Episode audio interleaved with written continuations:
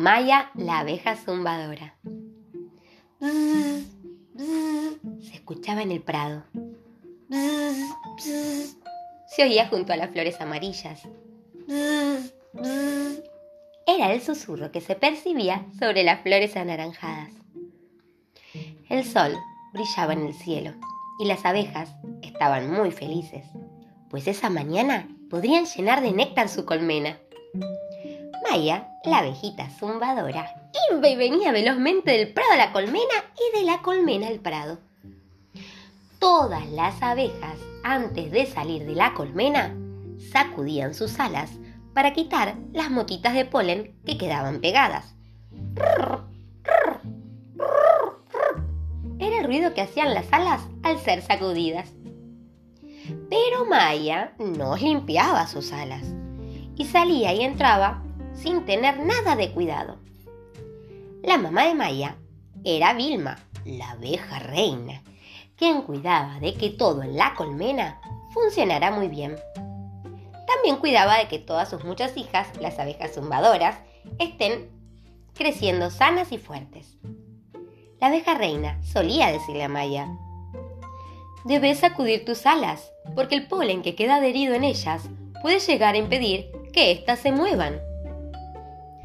¿Qué importa? respondía Maya. Así voy más rápido y soy la abeja que mejor trabaja. Efectivamente, Maya era la obrera que más viajes había hecho esa mañana. Cuando estaba terminando el último, escuchó un extraño ruido. Maya se ocultó entre unas flores rosadas que crecían formando compactos racimos. Cuando pudo ver quién producía ese ruido, ¡ay! Ni te cuento, empezó a temblar de miedo. Era una avispa de aguijón rojo. Sabía que si lograba clavarle el aguijón, le inyectaría un horrible veneno. Y la única solución era huir mientras la avispa estaba entretenida con unas flores. Pero cuando Maya quiso mover sus alas, se dio cuenta de que estaban pegadas entre sí por las partículas de pole que entre ellas habían quedado. La pobre abeja tenía miedo. No podía moverse.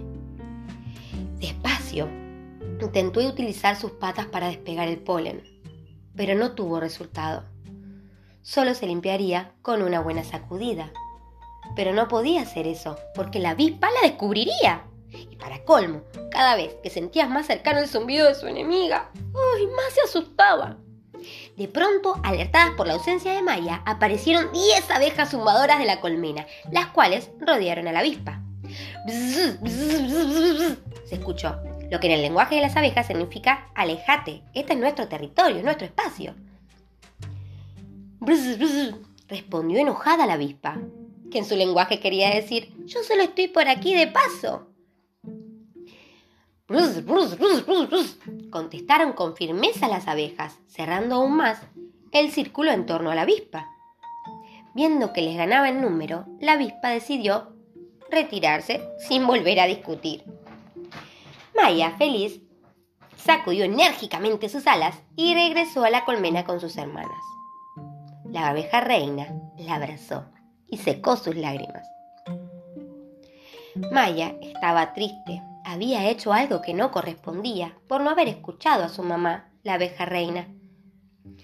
Pero por el contrario, la abeja reina le dio una nueva e importante misión, que enseñara a las abejas que iban creciendo a limpiar sus alas con prolijidad y a realizar con orden y cuidado todas sus tareas.